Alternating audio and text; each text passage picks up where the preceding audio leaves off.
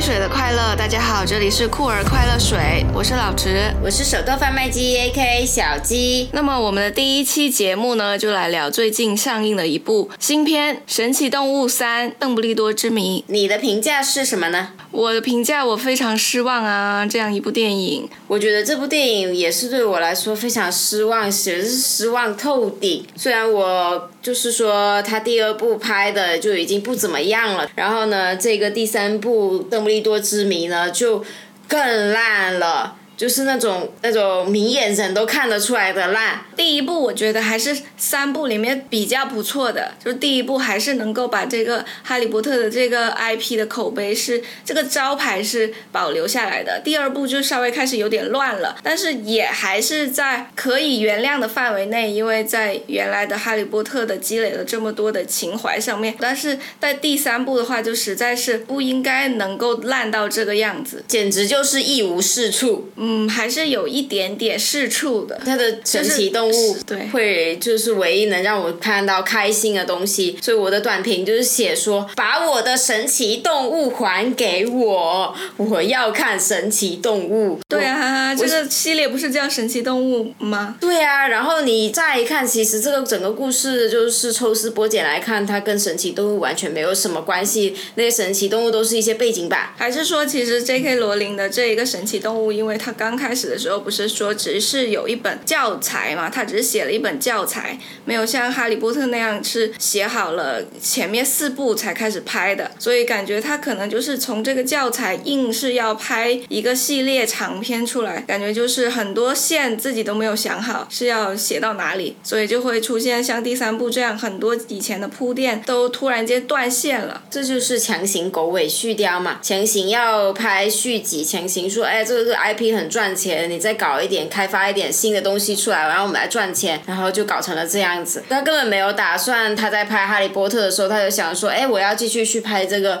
神奇动物，我要拍这个 G G A D，我要拍这个巫师世界大战，他本来就没有这个打算。是，好像就是他主要拍完那个哈利波特之后，因为太赚钱了，然后华纳就是再去跟罗琳谈这个项目，说哎这个神奇动物这本书是不是还可以再开发一个系列？所以他就开始写剧本，就有了这一个。所以其实是一个偏商业的行为。但我觉得这个其实也是罗琳她就是能力不行，因为很多电视剧他也是边写边拍的嘛，口碑很好的美剧《纸钞屋》它就是边写边拍的。然后罗琳呢，她这样子她也算是一个边写边拍，她就是没办法去搞好这个系列。说一下他的优点，或者是有什么你觉得好笑的地方？我觉得，我觉得他的优点就就他没有优。呃，它的优点就是我们刚刚前面说了神奇动物嘛，然后呢，它最好笑的部分恰恰就是因为它很烂，它烂的让我发笑。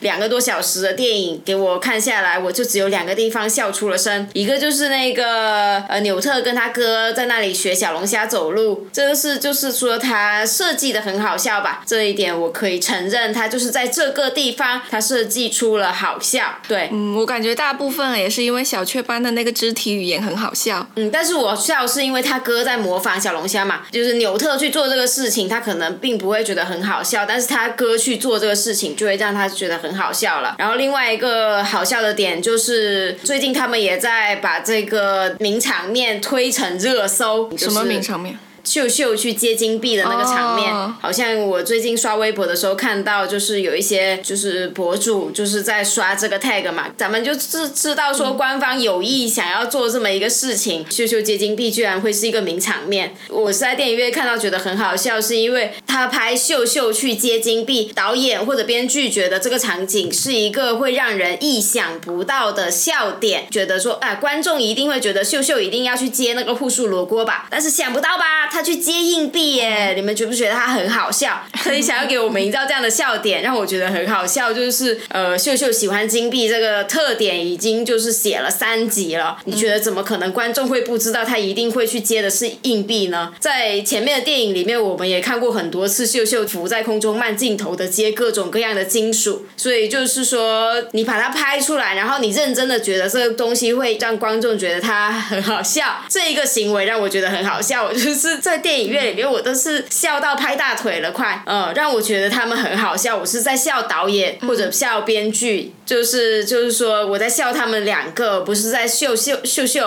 不是我在说什么？在不不知道 不知道你在说什么？我说我不是在笑秀秀。嗯，对我们这个节目的笑点组成可能之一就是我的普通话。整个电影厅就是没有人在笑，只有我一个人在那里 笑死了。然后可能别人还是别人会觉得你真的被服务到了。对对对，虽然秀秀真的很可爱。对啊，我真的宁愿看三集秀秀，我真的不想看这些人类。我另外有一个点是比较喜欢的，就是拉力的那本。魔法书，这一个是唯一的一个，就是可能就是搜索搜索了整部片，最后剩下来的一个可以称为亮点的东西，就是对我本人而言，我比较喜欢那一本书，就是它打开了之后，就它做了一些特效，然后很多书。书页飞出来啊！包括在在他在后面救那个麻瓜的时候，用他那个门钥匙，用那本书架了一道桥。这个视觉上来说，就是我个人比较喜欢的部分。就是在设计上还是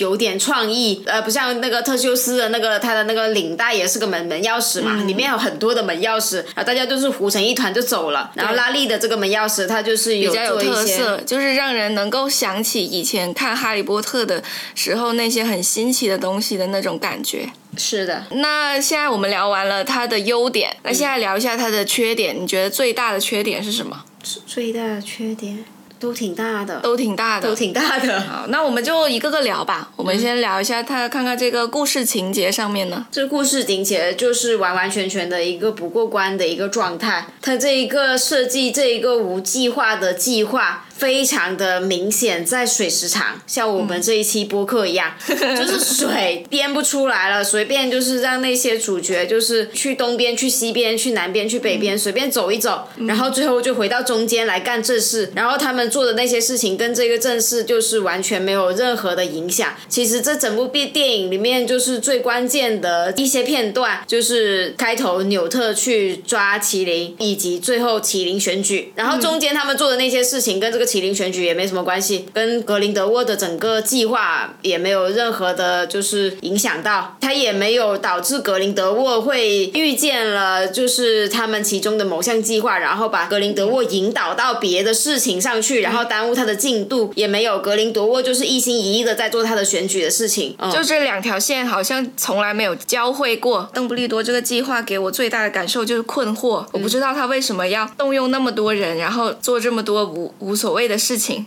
对啊，他其实不如把这个剧本就是剧情写成说，呃，我不知道格林德沃要做什么，然后你们去找点线索破解一下，说我们看看德林德沃最后要什么。他他最后就是说，哦，原来他要要去德国那边就是宣判他无罪，然后接着他要去抓麒麟，然后他要去搞搞选举。邓布利多就说，哎，你们去去破破解一下他要干嘛，然后在其中就是能够阻拦他就阻拦他，这样子写就会比较像正常的。的商业片的剧情，嗯，就是说他们是有意义的在做一些事情，这现在就是完全就是没有意义的嘛。而且每一个角色接到的任务都有点匪夷所思。对，特别是那个优瑟夫，就上一集那个丽塔的哥哥邓布利多，好像是派他去当去格林德沃那边当卧底，但是我们完全不知道他这个当卧底的意义。他去那边卧了之后，好像也没有看到他把一些什么信息传回给邓布利多，也没有看到他是不是在迷惑这个格林德沃。他好像没有做任何事情，然后最后就是就是帮那个拉力还有那个纽特他哥挡了一群小喽啰。就这个东西，就是至于要你去。卧底，然后才能完成这个事情嘛？我感觉拉力还有那个特修斯，就是两个人完全可以应付那群小喽啰，而且优瑟夫还就是白搭进了自己的一条记忆，对，被格林德沃就是抽取掉了他那个珍贵的珍贵吗？他跟他妹，他跟他妹应该 好像也不是特别珍贵，不是很熟，但至少是一条记忆没了嘛。我本来还以为是说后面就是说他抽取掉这个记忆的话，我还以为是说呃至少他可能就是邓布利多在他的对在他的冥想盆里面帮他备份了一下，然后他这边被抽掉了，那我就帮你把这个东西就是呃寄回去，也没有，他就是这样白白浪费掉了。而且邓布利多派尤瑟夫去做卧底这个事情弊大于利啊，就是他没有贡献到任何，就是他首先这个卧底的工作不是必须要做的，他不是说必须我一定要派一个人去对方阵营，我才能知道他们的计划，这样子他没有演出来这一个必要性。然后呢，他派这个优瑟夫过去，也没有说有一些可以呃锦上添花的一些东西，比如说呃我不是必要的要一个卧底，但是我派一个卧底呢，会让我这个计划更完美，也没有这种东西。但是呢，你放他去做卧底，他是有可能会 会受伤的，不是说 叛变不叛变，我们就先不说啊，叛变当然也是有这个可能性，但是他是会有。很大的概率是会受伤的，因为对方那个格林德沃，呃，邓布利多还能不了解格林德沃吗？格林德沃就是连小孩都杀，他就是会做出一些很残忍的事情，然后你就派呃，好像还是你的亲信，或者是说一个一个好人吧，执行这种没有意义的，但是又很危险的任务。邓布利多，你不会觉得自己太心狠手辣了吗？凭什么那个麒麟还要跪你啊？就是呃，纽特他们的任务就是去去劝那个德国魔法部部长不要宣判。格林德沃无罪，但是呢没有办法拦住他，然后呢顺便就发生了特修斯被抓走的事情。这里也是一个很有问题的地方，就是特修斯被抓走了，就是他作为一个英国奥罗办公室主任，被人就是这么一击就晕了，然后就被拖走了。这不是一种国际事务吗？你想想看，就是如果英国的一些呃政府部门的人，然后在德国被人家这样打晕拖走，哎。这是一种政治事务吧，然后纽特就就拉力就这样拉着纽特说：“哎，不要惹事，不要惹事，你打不过他们，走吧，走吧。”然后他们就真的走了。很奇怪，你们是有正当理由去站出来制止他们捞人呢，或者什么的？就感觉魔法世界这一步，感觉魔法世界可能是一个没有法治的世界。对啊，没有法治啊！特修斯他被特修斯被抓到监狱里面，然后那个就是里面有那个大蝎子嘛，然后大蝎子就是跟那种点兵游戏一样，就是点到。谁谁的灯熄了，我就把谁吃掉，就就没有说我是要给你判刑几年之类的啊！阿阿兹卡班都没有你这个德国监狱恐怖，好不好？就基本上感觉关进去就是出不来了，就是直接相当于判死刑。但是你你你你想想看，这个特修斯他做了什么呢？你说当时的一个现场的会议是些什么人来参加呢？啊，至少就是德国魔法部的一些政要吧。然后呢，他们就在那里就是听他说宣判一下有罪无罪的。然后呢，每次发生这种事情，一旦有人就是出来有任何的危机哦，那些人哦就好像他们不是魔法师一样，就要被人拥护着走掉，速速就离开了，离开了这个场地，也没有人说呃我出来看一下有什么问题，就每个每个政要都感觉像水宝宝一样，确实。就没有人就是就是非常反常，因为就是如果说是按理说都是有魔杖的人，对对，就是不他又不是像我们普通世界里面说我们要配个枪才有武力值这种感觉，因为他们每个人都是魔。魔魔法师，对对吧？每个人都能够会点咒术吧？确实哦，确实这个东西写的太不魔法世界了。而且他们里面的人，就算哦，我不想管闲事，我想立刻走，他们也可以使用自己的门钥匙走啊，或者也换移形移形换影。对啊，那有可能是不是德国魔法部里面不能移形换影？哦，嗯，这就不得不说到那个霍格沃兹里面是不允许移形换影的。但是对啊，罗琳不止一次写他们在霍格沃。兹里面移形换影，就是在神奇动物里面，每次都是在那条桥上面开始啾啾啾就就大家就出来了，可能就是那个界限就画到那条桥那里吧，只能这么解释了。然后那个麻瓜那一部分也没有意思，你麻瓜那一部分呢，顶破天就是它的作用就是呃拉力去保护了那个法国的候选人，然后呢那个麻瓜就是 Jacob，Jacob 的作用就是去体现一下他还在意奎。尼，然后呢？其他的就是没有什么用了，没有没有别的作用了。然后，而且还又给格林德沃送分，就是你把这个麻瓜，他没有，他拿了一根假魔杖。我不知道你邓布利多是觉得他拿了这个东西，他就真的是有啊？你至少给他一个茯苓水喝都行啊，对不对？那种幸运水给他喝一下也没有，你就给了他一根魔魔假魔杖。那个麻瓜也不知道真的是觉得自己是怎么回事，就拿着那个魔杖去指那个格林德沃，你就觉得格林德沃不知道他这是跟假魔杖吗？反正就是你就让这么就放他去去那个会场里面，就是去那里指着格林德沃，然后被格林格德沃抓住把柄，说：“哎，你看麻瓜就是要害我，嗯啊，麻瓜就是对我们有威胁，就是给他送分嘛。”刚开始的时候，拉力去专门就是拉力专门去找找这个雅各布，说什么以呃就是反正就是晓之以情动之以理的让他来加入这个他们的团队，也没有感觉到就是就是跟刚才那个优瑟夫的那个 part 一样，就是完全没有感觉到我有什么充分必要的，我一定要这个雅各布来我这个团队执行这个任务，就是你这个你给他分配的任务就只是提个箱子去会场，你让其他的魔法师提去也是一样的，就是你感受感受不到他需要这个去提箱子。对啊，你就感感受不到这个雅各布他的存在的意义是有什么任务是必须由他一个这样的一个普通人来执行的，没有这样一个任务，所有人的任务都是提箱子。其实他这个团队里面很多人都可以砍掉，因为他没有给他们一个必须是这个人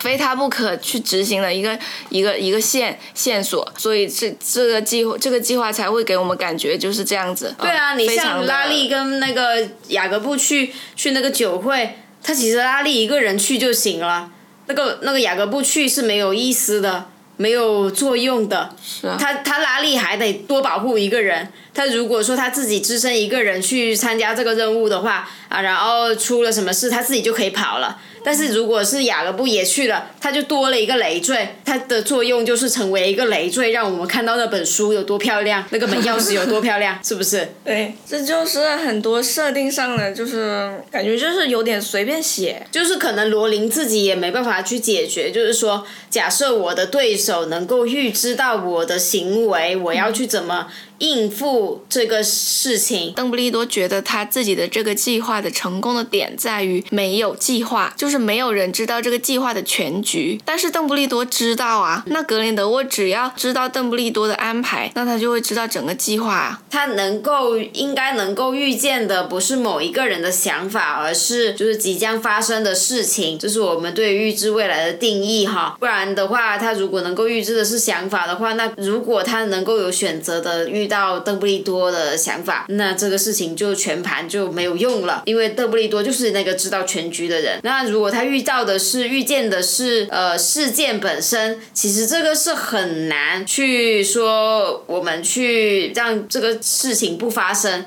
因为这个已经是预见了的未来了。呃，他有一种未来是既定的感觉，不管你做什么事情去预防它。他最终还是会走到这一步的，就是罗琳给他自己设了一个非常难的问题，但是他又没有这个能力去解决它，他给他设太高了。一般来说，如果你增加了这种预见未来的这种设定的话，它主要探讨的都是宿命论。嗯，我我在想，就是有没有别的电影是有拍过这样类似的情节的？嗯，就是格林德沃的这个预知能力啊，通常这个预知能力在一个犯罪类型或者是推理类型，反正是有这种比较紧迫的情节的这样一个电影里面，它通常都是一种非常有压迫感的技能。包括《神盾局特工》里面，它就有这个小花是吗？对，它就有这个预知能力的一个呃变种人，不是变种人，异变族，异变异变异人。异人对异人族，它里面是有一个这种预知能力的设定，它那个写的就是真的有使用到这个预知能力，就是我我会预知到什么东西，但是它不是整条线索预知到，它是预知到一些片段。一般这种预知能力的人，他都会成为那个团队的核心嘛，因为他会是在战略上面会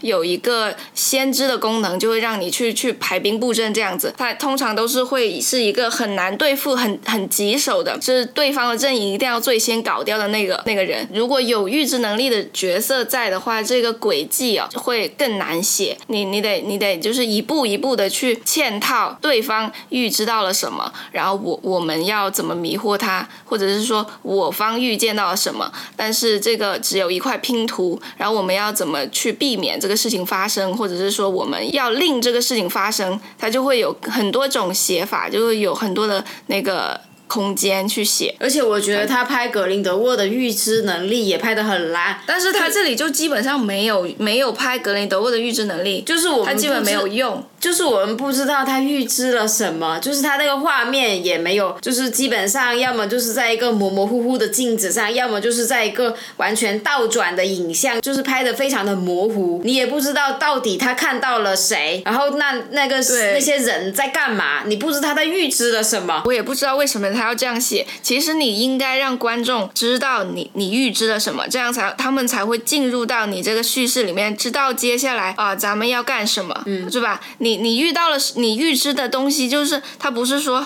呃我真的就是预知一个东西，然后我就我观众我也蒙在鼓里，这样没有乐趣的。你肯定是要给观众一点线索。呃，为什么侦探片悬疑片好看，就是因为观众有这种参与度嘛。嗯，他他他跟那个侦探一样拿到了部分的线索，他就会去推理，然后就会脑子就会一直跟在跟着你这个叙事走。但是你没有给他这个线索，他就会在外面就是就是。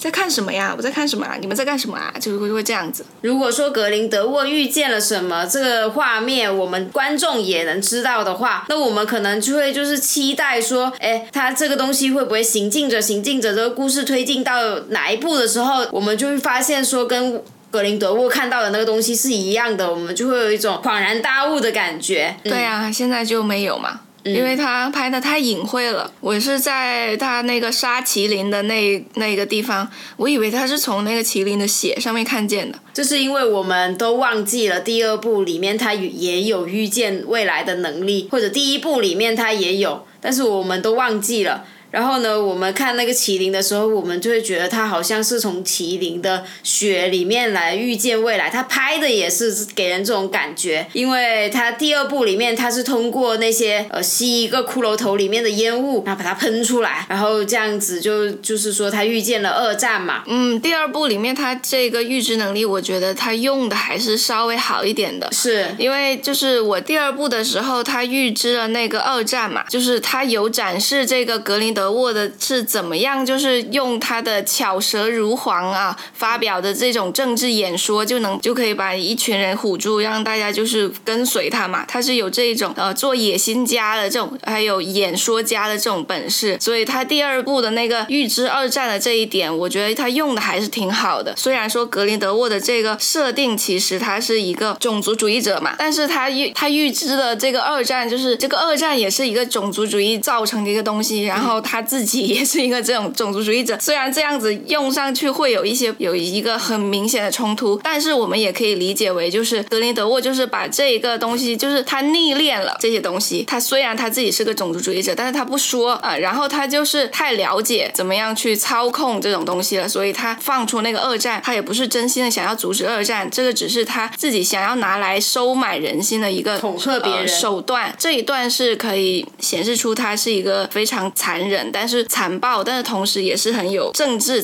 策略的一个人。对，但是到这一步里面，他就是完全把这一个本来建立的这个人设给推翻了。特别是在最后，就是用小动物选举这个事情，就用这种分分钟就是被人识破的这种东西来建立他的政治地位。就伏地魔也没有干这种事情吧？他跟格林德沃的一个目的也是很像的，但他并不需要说我要去做到。联合国秘书长才能去做这个事情啊！我只要有一帮信徒，我自己出来自立门派就好了嘛。他第二部其实也是有这种感觉，但是第三部他居然就写了他就是要走入这个主流哦。嗯，而且就格林德沃这样子的前两部这样子的给他一个设定啊，他其实根本不需要去用那个麒麟选举，他就在上面就是演一出啊，别人就会乖乖把票投给他。对啊，就是我们本来以为就是他这个选举也非常的奇怪，他一直到。邓布利多把那个布单画出来的时候，我们才知道哦，原来麒麟是用来选举的。他一直给我们拍的感觉像麒麟，他是用来预见未来的，这就不说了。然后他前面也拍那些德国部长宣布他无罪，德国部长还说，哎，我们要把他放出来，让他也公平的参与选举，这样子才不会引起我们巫师内部的这种这种分裂。对，我本来血流成河。他说，对我本来以为他这个是为了讽。讽刺川普。我看那段时候，我觉得哎有点意思哦，他居然是这个理由。他说，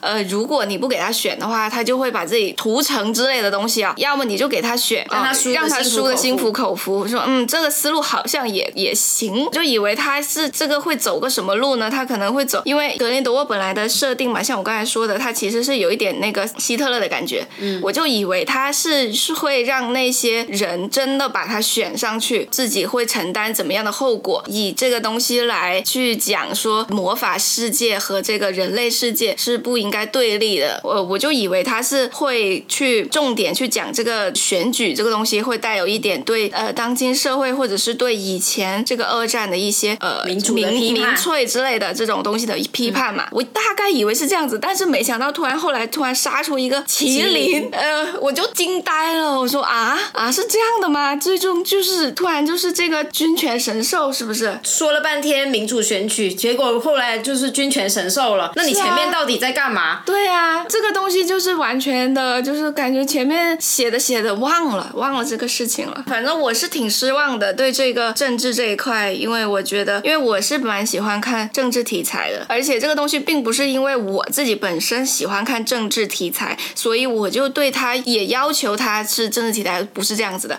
这是完全是因为罗琳给了别人这样的期待，就是他前面这个东西哦，他这个基调，第三部的这个基调，包括他前面总是提这种选举这个东西，他其实就是给别人一个呃基调，是我准备拍一部政治惊悚片，嗯，他这个前面的那些路子其实都是一个政治惊悚的一个路子，所以我才会这样期待说你要给我一个什么样的政治惊悚片，然后最后发现，哎，是一个这样子的，还是儿童文学的这个东西，你这个麒麟是这么重要的一个东西呢，也没有人就是要去保护它哦，把它就是放在野外，就是它自己生存，是是不是说这个全世界就剩下这么一只母麒麟，它生下了一个双胞胎，就剩下这两只双胞胎，这么重要的东西，你像我们中国人，我们要要君权神授，我们那个天子是龙啊什么的，我们都会非常崇崇拜这个龙，但是感觉大家就是没听过，我不知道有这个麒麟这码事情，要邓布利多来跟我解释说，哎，我们这个是这个魔法世界里面的联合国秘书长是通过麒麟来选举出来的，大家长到二三十岁了那种七老八老的时候，就哦哦原来是这样子的呀，对吧？就就很离谱嘛，他就没有人去管这个麒麟的事情，突如其来的又开始给你加一些设定，而且麒麟在的地方也不是很难找，它不是说像像有那种隐形结界之类的，或者是说它这个东西每多少百年它才出现一次，它很难找，所以呢，我们一般不采用这种形式去选举，我们一般就采用投票选举。那他挺挺好找的呀，他就是在 桂林那个地方，嗯，是不是？而且也没有人把把守，没有什么魔法结界，就知道他在哪那里就行了。但是这个样子居然没有人找得到，突然间就是格林德沃才突然想起来，哎，我要用这一个古老的选举方式。所所有的人物都像我们观众一样，第一次来到这个魔法世界，明明他们自己才是在里面生活了就是几十年的人。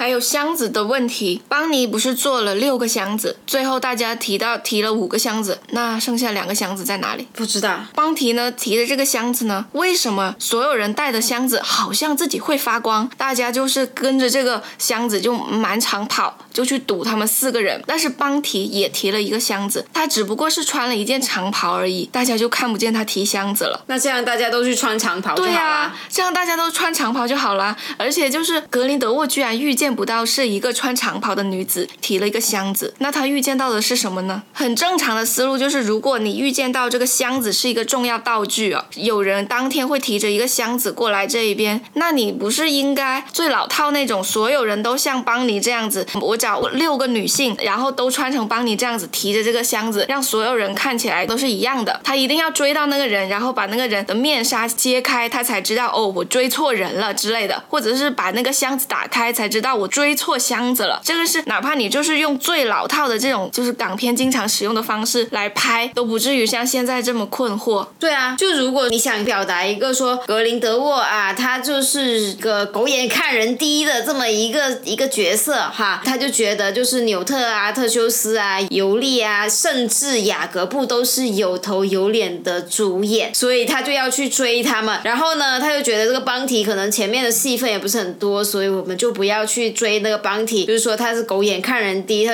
就是会挑一些人，这些人就是个薪酬比较高，所以我们就去追他，然后片酬比较低的就不追了。那你为什么不直接就说我们不要请纽特这么危险的人来提这个箱子？你去路边拉几个路人帮你提箱子不好吗？你就算你们霍格沃兹里面的学生帮你提一下箱子，说你把他送到那个楼梯上，他们也会帮你做的，是不是啊？你这个邓布利多，既然邓布利多知道格林德沃会会忽略掉一些很普通的人，那你为什么不直接找普通的人呢？所以就是还是前面的问题嘛，根本没有办法给这些主角和配角们安排就是非他不可的任务。其实也不一定是要非他不可。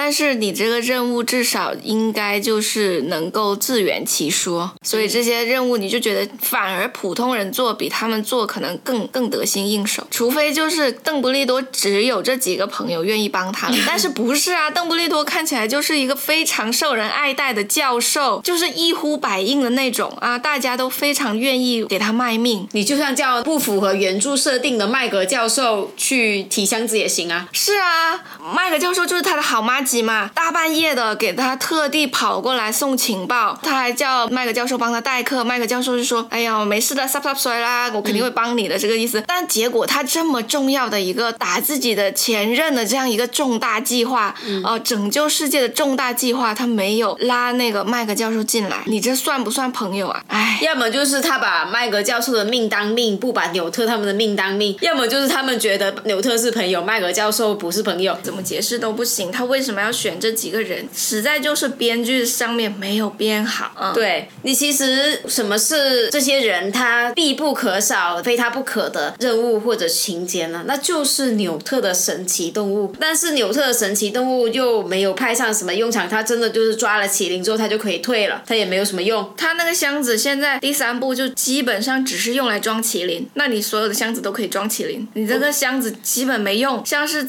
第一部的时候，他那个箱子啊，他那。箱子里面的神奇动物真的蛮有趣的，蛮有意思的。但最后还放那个雷鸟出来嘛，就感觉它那个箱子里面就是大千世界无奇不有，而且就是所有魔法世界的人都不怎么在意这些奇怪动物，就是就但只有纽特一个人就是特别爱护他们。然后你就会觉得，嗯，是是我只有通过纽特的视角，我只有通过只有打开他这个箱子，我才能呃再次体会到魔法世界的一些我未见过。的风景，所以但是现在就没有了。现在就开始第三部，就是这个神奇动物砍的太多了，不知道是不是因为经费不够做不了特效了，还是还是罗琳实在是没有想象力了，把神奇动物这个东西太边缘了。本来我是想说，在不丹那边拆箱子的时候，你为什么要去放出那些会吃人的那个魔法书，或者放一些魁地奇出来打人？这个伤害的力度真的有比神奇动物高吗？为什么为什么不不搞一些神奇动物，或者之前的也好，新的也好，你这一集去抓一些新的神奇动物，然后放进来，然后到时候最后关头由他们出来帮忙，这样不不好吗？他在这一步就是一个神奇动物也没有抓，那个蝎子也没有抓，你后来就算说我抓一个蝎子，我把蝎子关到我箱子里面，然后最后在布丹那边我就把那个大蝎子放出来，那不比那个尤瑟夫搞的魔法更强吗？放那个蝎子可能杀伤力太大，那小小龙虾也行啊，确实这样子会好。看很多，对啊，就是很摆摆明着，他那这箱子打开来就是为了卖情怀嘛，而且就让你们觉得看了之后就会感动到流眼泪。有流眼泪吗？没有，他摆明着想让我流眼泪的事情，我是不会流眼泪的，就是很容易让人看透你这一个情节设置的意图是什么。而且那个霍格沃兹开会也是，包括那个有求必应屋，就是一些非常明显的卖情怀，而且而且这个情怀就是我现在发现就是卖情怀这个东。西实在是也挺难卖的，不是说你不是说你放一个音乐啊，放一个放一个海德威变奏曲啊，你这个镜头啊由远到近啊，我又飞到了这个霍格沃兹啊，我看到别人在玩魁地奇，我就会热泪盈眶啊，现在已经不会了，可能可能是我们就是心太硬了，这可能是因为我们现在已经是铁石心肠的女人了。第一部的时候还是会有的，因为第一部的时候，因为距离哈利波特蛮远的了，而且就是真的是一个好像是重新回到校园的感觉。嗯，因为看这个电影的时候，我们都很小嘛，我们都还在上学，然后就是总是想着想去魔法世界上学。嗯，那现在这个东西第一部的时候，就是会有这种哇，真的是有情怀的感觉。主题曲出来啊，然后霍格沃兹出来的时候，都会觉得嗯，蛮感动的，蛮有效的。但是到第三部的时候，还是使用这一种很简单的闪回啊，很简单的故地重游，就不是那么 work 了。而且它没有一个必要，还是没有一个必要性，或者是说没有一个剧情是必须在那那里发生的，或者是说没有一些新的剧情在那里发生，就会很 boring。比如说我们说，我个人觉得卖情怀哦，卖的最成功的可能就是复联四。嗯，那复联四的时候，它就是到最后了，它把这十年来的呃你们看过的一些经典场面，它重新回到那个时间点，但是它不是只回去让你们看一眼啊，我们再播放一遍这个音乐，播放一遍这个复仇者联盟集结的这个音乐啊，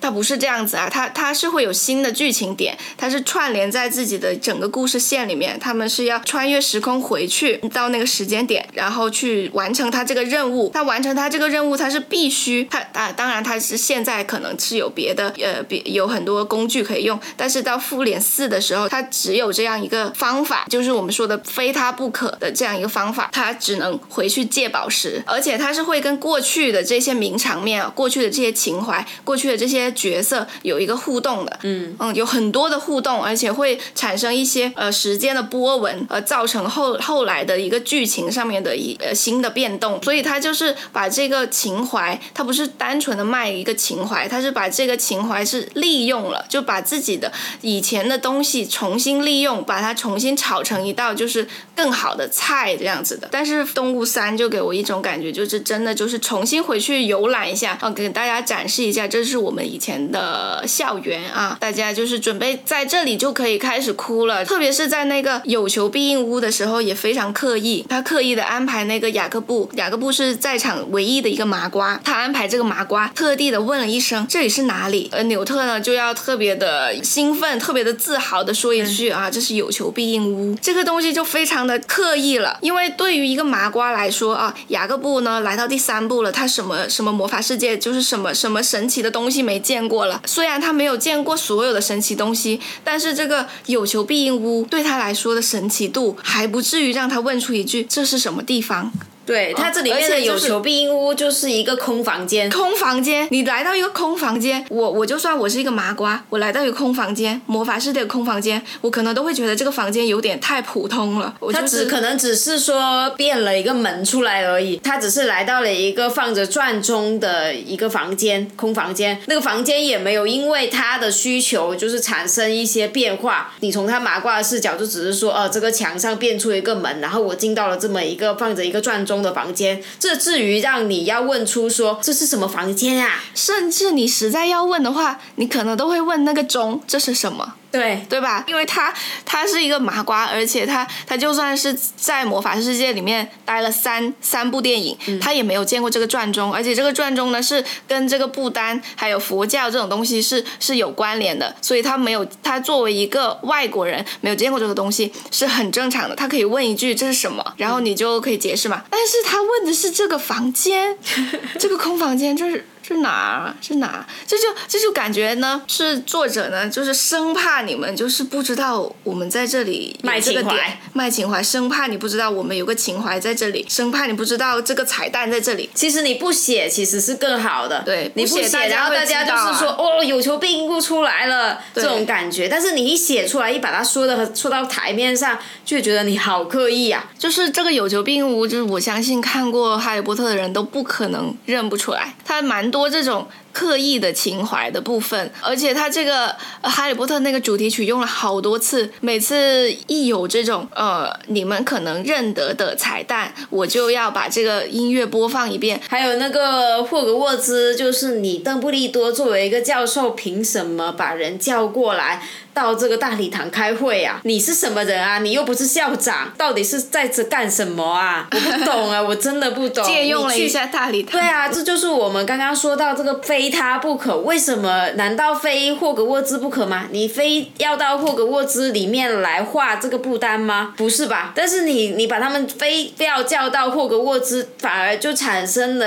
让我产生了一个疑问，就是你作为一个只是一个上课的一个老师，然后你有什么权利叫一帮外校的人？可能说那个呃纽特跟特修斯他们可能还是霍格沃兹的学生哈，可以。那你把麻瓜也叫过来，是为什么？拉力他是美国的老师，你就这样平白无故的就把人家叫到你这个学校里面大礼堂来开会，就非常的有问题。你尊重这个学校吗？而且邓布利多画的那个布单实在是有点小题大做，他就是专门把大家叫到一起，就为了画一个布单。这个东西你在就是就是在地图上面说也是可以的，就是说他为什么是说他特意把大家叫过来霍格沃兹画画给大家看，是从特修斯的那个门钥匙领带看出来的。这个领带就是这个门钥匙通往的地方，就是霍格沃兹。摆明了，我从这个电影一开始我就知道，我霍我邓布利多就知道，反正不管你们遇到什么事情，你们最后都要来我霍格沃兹这里看我画画。而且他画的这个我们思维的惯性啊，是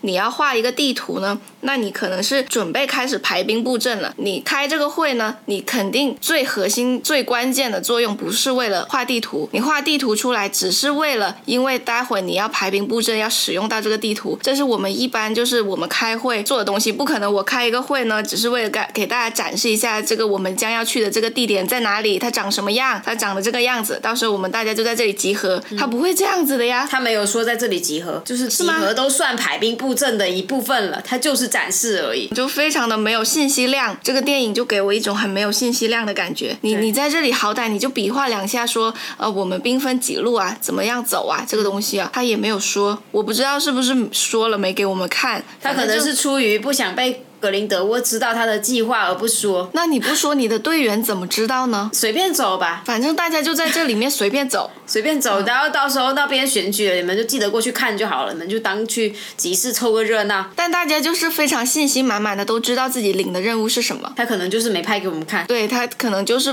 不想给我们看，所以这就是让我们觉得非常的没有没有乐趣，没有参与的乐趣。而且你这一个选联合国秘书长这么一个大的事件，你。应该登报纸吧？你直接在报纸上看到说，呃，他们要去不丹的不丹的一个动态的一个图片，会动的一张图片，然后就说他们去不丹那边开会。就行了嘛，你非要把他们就叫到，就是就是我我我不管你们发生什么事情，最后来我霍格沃兹这边看我画画。而且他们都已经是混迹魔法魔法世界就是那么久的人了，还有人是一些魔法部的员工啊，他们居然不知道选举在哪里选吗？这是不太可能的吧？纽特不知道是是很正常的，雅各布不知道是很正常的。但是其他人就是你们也不知道吗？你们是第一天在魔法世界里面举办选举，是不是？所以所有人都不知道。这就是刚刚那个麒麟那个问题嘛，不仅不知道地点，也不知道是怎么选的。而且本来说要投票，结果没有让人投票，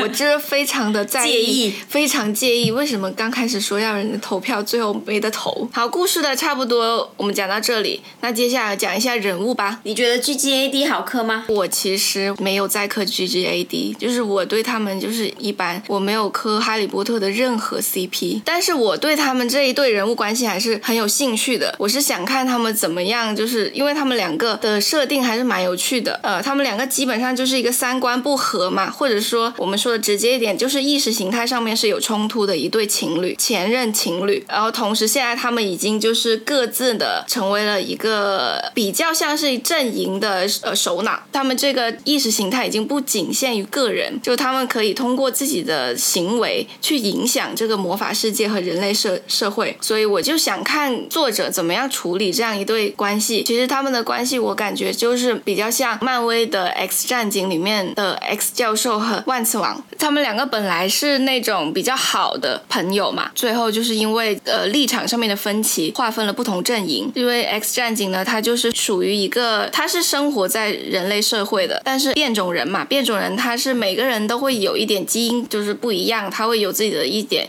奇奇异的技能，所以他在人类社会里面其实属于一个少数群体。变种人的系列，它是在一直是 focus 在这个少数群体如何在呃人类社会里面就是生存的这样一个一个东西，然后里面就会涉及到不同的立场嘛，像万磁王这一个阵营，他就会觉得我们变种人呢就是应该。很骄傲的，不应该就是躲在阴暗处，然后被这些人类伤害。他们就是比较激进的。如果战争不可避免，那我就去打你们，就这样子。我们要就是变种人兄弟会团结在一起嘛，为我们自己的这个族群谋福祉这样的一个立场。X 教授呢，他就是会比较温和的，他会觉得主张呃人类和变种人之间要共存嘛，和平相处。两个人就会形成一个很激烈的一个对撞嘛，因为他们之前又是一个好朋友，所以呢。这一对关系呢，就会在变种人这个系列之外呢，就就是会被很多人磕。其实就是因为他们这一种有一点相爱相杀的这种感觉。那神奇动物这里呢，邓布利多跟格林德沃也是有这样的关系，但是呢，他们会跟变种人那边会不太一样。因为 X 战警这一系列的漫画，它其实就是有一点映照现实的，它是确实是想要讲这个社会中的少数群体的生存生存现状，它确实有自己的。一个主旨的，那这个格林德沃这一边呢，他其实魔法师他又跟变种人有点不一样，因为他不是一个真的是生活中很容易被欺负的一个团体。格林德沃呢，他会觉得巫师是一种更进步的群体，更高贵的群体，他是鄙视人类的，他是想要把人类消灭掉之类的，建立一个纯净的魔法世世界，他是有一点这种种族主义的，不是有一点是有非常严重的种族主义倾向。邓布利多就是没有嘛，邓布利多就是。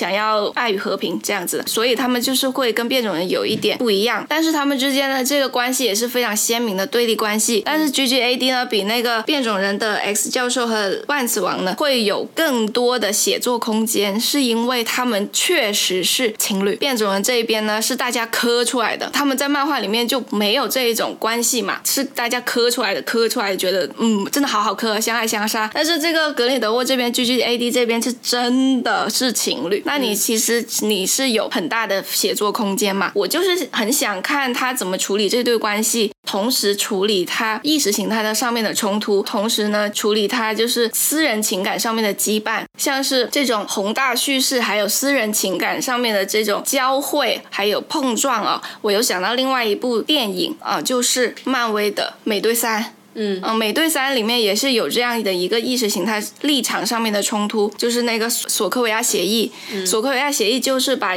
呃超级英雄分成了两派嘛，一派是支持那个注册法案，就把所有的超级英雄都应该给政府注册信息，然后由政府。统一管理调配哪里有需要你们去赈灾的，你们再去就是这样子。然后另外一派呢，就是以呃以美队为首的这一派呢，他就会不想签这个注册法案，因为美队这个人呢，他是非常不信任政府的。虽然他叫美队，但是他经历了自己的个人角色成长之后，他是一个非常不信任政府的，就是非常个人主义的。他的那个立场是这样子的，所以他是不支持这个注册法案。所以他跟钢铁侠呢这两个人又拉开。开了两个完全对立的阵营嘛，昔日的战友，然后今日的这个对手，在美队三的前半部分是这样一对关系。我感觉神奇动物三的这一个脉络其实还蛮像美队三，就是它刚开始的时候是一个格林德沃克、邓布利多嗯所代表的阵营，按理说是这样子，虽然他也没有拍出很多阵营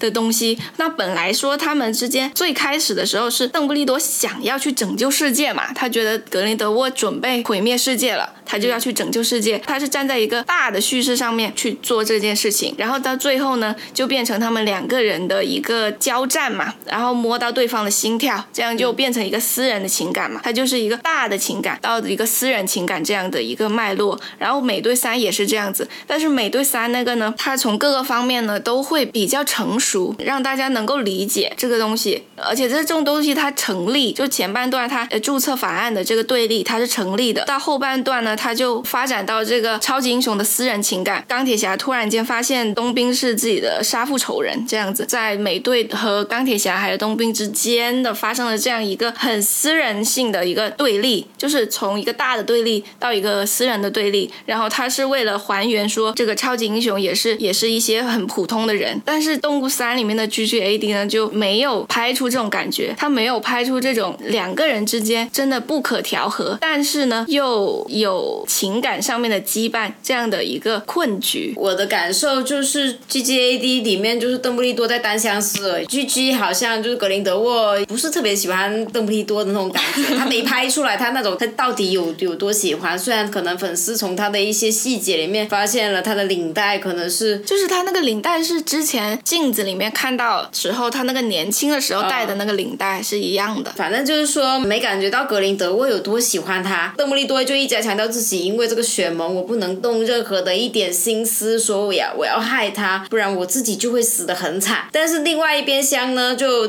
格林德沃就一直在想。邓布利多去死，对啊，那那你这样到底是怎么拍那种我很爱你，我对你下下不去杀手，但是我又不得不为了我的理想去奋斗，这种这种冲突就没办法拍，感觉就是就是一个单相思，然后另外一个就是一直在为自己的理想而奋斗。对啊，我就是要当秘书长，我要当秘书长，我要杀了你。那个雪蒙根本对格林德沃没有任何的影响，他真的就是一心一意的，就是整天就想着说，哎。默默然可以让他可以杀死他哎，那么去找个默默然去把他杀死了。而且他为什么一定要杀死邓布利多？因为邓布利多是这个世界上唯一可以打败他的人。但是因为你们已经签签了血盟了，你不要担心这一点好不好？你已经签了血盟，你就去就是叫什么？就好好搞那个叫什么？高枕无忧，整天就是在这里担心这个邓布利多要来搞你，然后你就去做一些事情，然后导致你们最后血盟破裂了。这个世界上唯一一个能打败你的人跟你签了血盟，他已经不能打你了，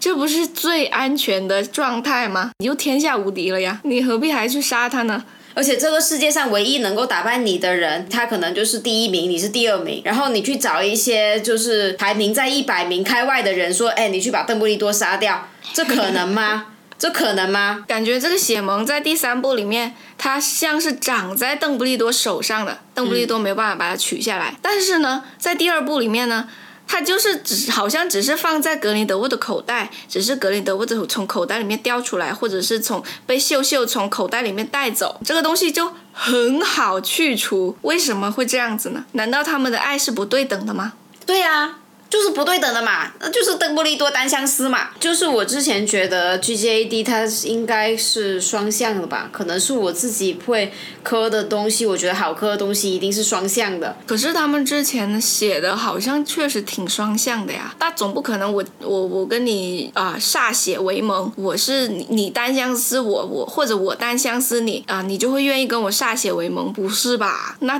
格林德沃也太好心了吧？格林德沃跟他歃血为盟就是。抓住了邓布利多小白兔的心态，趁他病拿他命，就是那个说，哎，你喜欢我哎，然后呢，你又可以打败我，那我就跟你，因为就是叫什么被爱的有恃无恐嘛，他就，哎，那我就跟你签血盟呗，然后他那个邓布利多也觉得好开心哦，你在跟我签血盟哎，那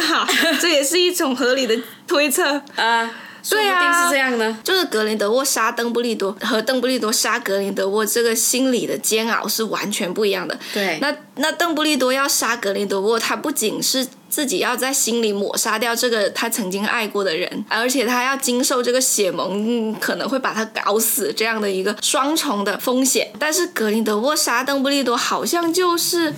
毫无心理负担。对我这个事情不想自己动手，我就让一个小喽啰去帮我动手就好了，就感觉就只是这样子。邓布利多在他心里面没有很重的地位，这个主要就是没有写，我感觉还是编剧的问题，连一些细节都没有写。哦不，他可能只写了细节。哦不不不不不不不，他没有写细节，他的细节就是那条领带，是这个卖书嘛？啊这一部的。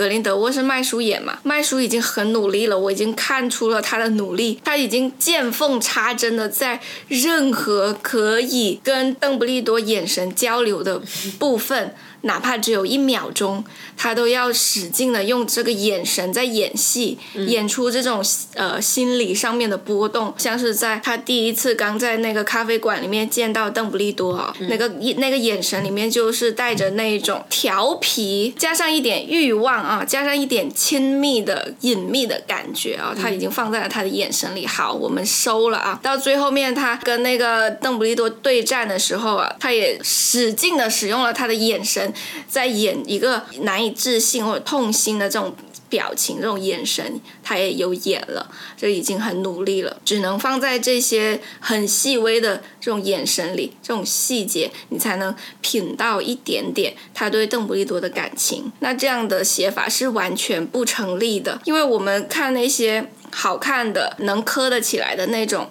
那种 CP 啊，不是说粉丝磕的 CP，就是官配的那种。嗯，我们为什么觉得他好磕呢？就是因为他写了很多可信的情节、可信的行为，然后再搭配上这些细节，那我们就觉得磕生磕死。是你要先有剧情，再加上细节，这个人物关系才能成立，而不是说你只有细节，只有细节的官配是一盘散沙，根本就没有建立起来他们之前的剧情。用再多的细节、再多的眼神也是没用的。细节是一种锦上添花的东西，还有那句。谁还会爱你？谁还会爱你？这谁写出来的？这这这个太尴尬了！这个台词怎么会写出这样的台词？感觉很像是刚刚开始写同人文写出来的台词。格林德沃，你有没有看清楚自己的形势啊？现在你是众叛亲离的人。邓布利多他刚刚被一个麒麟跪了，现在全魔法世界的人都知道他是一个大善人，而且他还是一个德高望重的教授，他是在霍格沃兹里面有编制的老师。最受欢迎的教授，最受欢迎的教授，而且他还有这么多人愿意为他而卖命，他简直是魔法世界的宠儿，好吗？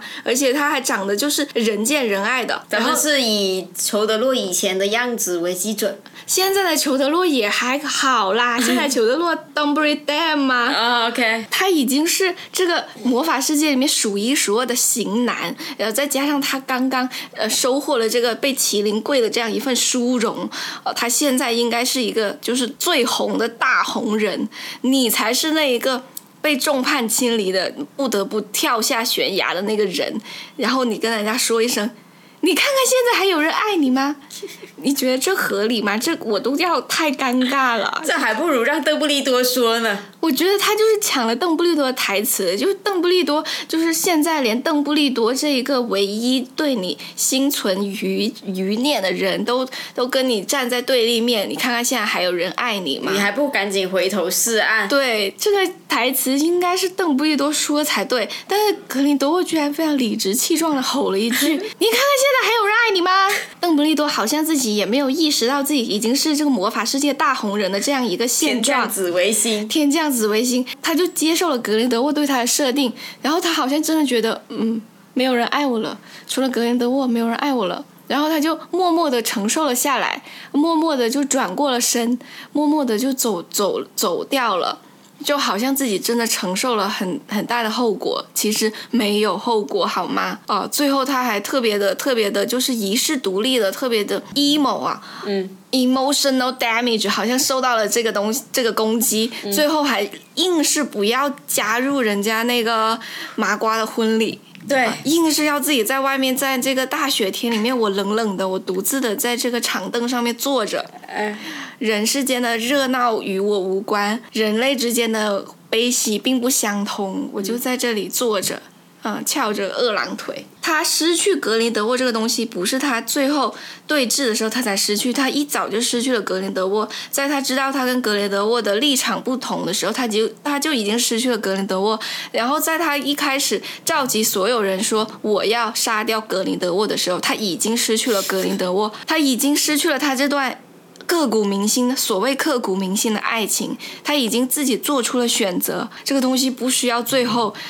格林德沃对你喊一声：“你看看谁还爱你？”他才知道不是的，他早就失去了。不是啊，是因为血盟就碎了嘛。他以前如果还有血盟的话，他的所作所为，最后他还是会归咎到我不能对格林德沃做出任何的事情的。他还就是良心还是过得去的，就是不是良心，而是他的对他的爱。还是有最后的一份保障的，就是那个雪蒙嘛。就雪萌可以保障他，至少在他的脑子里面，他认为就是我还是爱着格林德沃的。但雪萌破裂之后，他就是不得不一定得去。采取行动，所以呢，他可能会在这里觉得很伤心吧。反正就是前面格林格林德沃又不爱你，你在这里说什么？谁还会爱你？你根本就不爱他。是啊，你你你是全天下唯一一个正在思考着，每天都思考着如何杀死邓布利多的人呢？你管这个叫做爱吗？而且他那个血盟就是裂了之后，他就觉得没有人爱你了。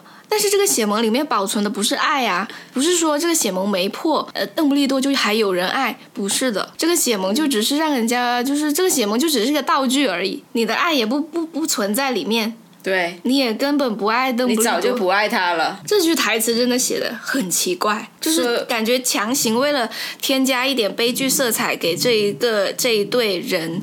但是他们。给这对可人儿，但是因为还是因为没有剧情的积累，所以这一些台词就变得非常的苍白。我本来还想说。就是我不支持删减的这一个行为，但是呢，这个内地特供版删掉了那个说因为爱的这么直白的这个台词之后，反而可能会更好一点。呃，有一种欲说还休的这种感觉，就是隐隐晦晦的可以还可以给你磕。如果你说的太直白，好像就真的有点按头让你磕的感觉。你把它放到一个背景板一个小细节里面，然后被大家自己来发现。就它就很好磕，就像那个有求必应屋，它如果不直接说出来，这是一个有求必应屋，这种大家自己来发现呢，它就会很有乐趣。这就是 G G A D 最开始它的这种磕点所在。我感觉不是这个问题，因为很多很多本身就是同志电影的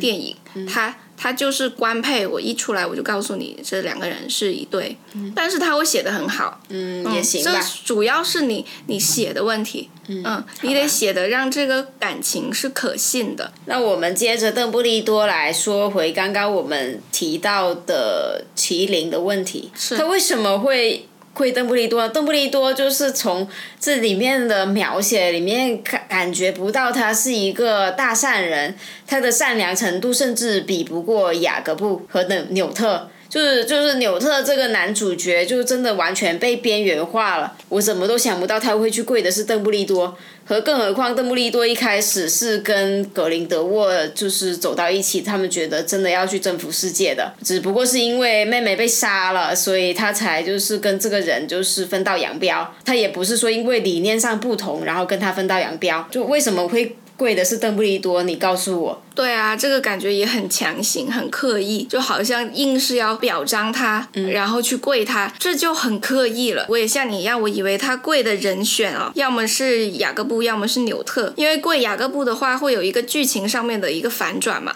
因为他是在场的唯一一个麻瓜。嗯，然后如果你跪了一个麻瓜，他就会有个戏剧上面的震撼，冲击到现场的那些魔法界的人，会颠覆他们这个整个观念嘛，因为他们本来这个立场的对立。就是应不应该跟人类和平相处，还是应该去出兵打人类？就是这样一个很简单的两个对立面嘛。如果设置了他秦林认证这个麻瓜是最 pure 的、最善良的人，那就会把这个问题重新抛回给呃魔法世界的人，给他们一个呃世界观上面的重塑。他们原来如果觉得人类该杀的，他们现在可能会有产生怀疑；他们原来觉得人类不该杀的，现在会坚定信念。大概就是这样子。虽然我。觉得这个设置呢也普普通通，因为我没有看到雅各布有表现出来特别 pure、特别善良的一面。他他在面包店外救了人。哦，他在面包店外救了人。本来以为这是一个首尾呼应，就是他就是看到一个弱女子被三个男的骚扰，然后他就是，而且那三个男的看起来会比他更壮一点或者更厉害一点，他只是一个胖胖矮矮的一个面包师傅而已。但是他就是不管这个事情，他就勇敢的站出去维。护那个弱女子嘛。我是感觉这一个有点太小了，但是他拍出来嘛，虽然你可能前面觉得他无所谓，但是万一他选中了雅各布的话，那这个情节就是一个呼应了嘛，就是证实他是一个善良的人，而且他对那个麒麟前面还在喂麒麟，在酒酒馆里面两个人关系很好。我那里也以为他们会有一个互动，我以为那个麒麟要在酒馆里面就跪雅各布了，结果没有。但是有一个很奇怪的地方，麒麟在酒馆里面见到了邓布利多一行人，但是他那个时候没有跪邓布利多，他为什么要到最后他才跪邓布利多？这个东西也是很别扭的一个地方。就是接下来我们就会说到，之前 Credence 的身世一直都是一二集的主线，在这一集呢，他就变得边缘化了。阿布福斯和 Credence 是父子关系，这条线也写得非常的不清不楚。之前一二部的时候，我们好歹还能看到他去追寻他的身世之之谜。第二部的结尾，他知道他是邓布利多家的人之后呢，第三部开头他就知道阿布福斯是他爸了。他也没有解释说为什么他们两个可以通过镜子对话。Credence 怎么知道镜子的对面就是他爸？像是镜子这个元素在哈利波特里面也出现过嘛，也是阿布福斯观通过镜子去观察哈利波特，然后哈利波特当时一直以为是邓布利多在看他，因为两个人长得蛮像的。然后后面就是直到他们被食使徒追杀的时候，他们逃到猪头酒吧，哈利才知道原来镜子那一面是阿布福斯在看着他，然后阿布福斯也有对他怎么样获得这一面属于小天狼星的镜子，但是这一边他就完全忽略掉了这个事情。我们也不知道阿布福斯怎么知道 Credence 他是他儿子，邓布利多在第二集的时候他也不知道 Credence 是他们邓布利多家的人，他就完全就不写了，他就不交代了，他就是是就是吧。我们还第二集的结尾的时候，我们可能还认为就是 Credence 可能是邓布利多的弟弟，但是不知道怎么了，他就现在就变成他侄子了。觉得第三集这样的处理，我都怀疑他是不是因为戏外的一些原因导致影响到了他这个整个剧情，感觉就是好像突然间 Credence 这条线就砍掉了，包括这个角色台词都没多少句了。虽然本来他就没什么台词，然后还有他这个默默然的这个属性，原来就是烘托的默默然是一个好厉害的一一种寄生体。他的这个魔法如果一旦爆发的话，就会就是能够杀死阿阿阿天布斯邓布利多的这种等级的能力。但现在就是他 Credence 去打了阿布斯了。没打赢，阿布斯很轻易的就把他打败了，嗯然后轻易的一点拨说你被骗了，他就知道自己被骗了，他就反水了。对，最后反水这个也特别的就很随意，就很随意，感觉这条线就是随便写写吧，就是这样吧，就很浪费。首先是觉得很可惜，因为前两集真的花了很多时间去铺这个线，并且不是说前两集这个线铺的很烂，它其实也铺的很挺不错的啦。而且 Credence 这个角色是塑造的比较成功的，加上那个艾兹拉米勒的表演嘛，艾兹拉米勒演这个角色还是挺合适的，而且给他演出了那一种从小就是不被关爱，就特别缺爱，然后有一点呃在精神崩溃的边缘这样的一个状态是有演出来的。而且去写写这样的一种边缘的角色，呃，我是非常肯定的，就是我希望有很多正视这些边缘群体的这种电影、电视剧，而不是以看到有精神病人就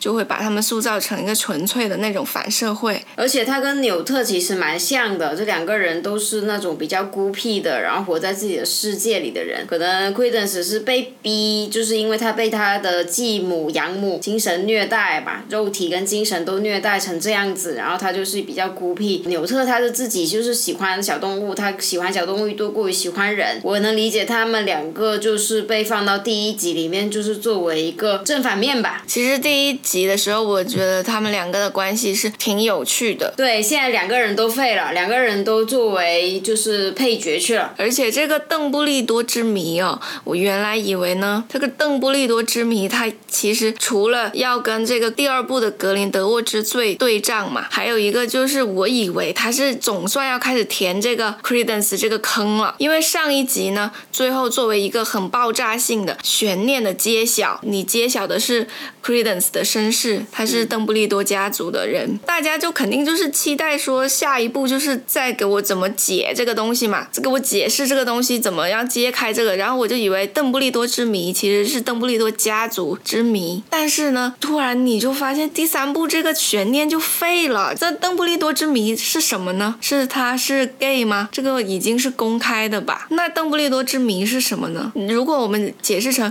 邓布利多家族之谜，那他家族里面这个阿布福斯，呃，和这个 Credence，还有包括他妹妹都没有很多的琢磨，可啊，还有他妹妹那个事情，以前我们就知道了，他现在又讲一遍，就这个东西没有达到这个 mystery 这种感觉。我觉得他可能是想说邓布利多的迷之行为吧。呃，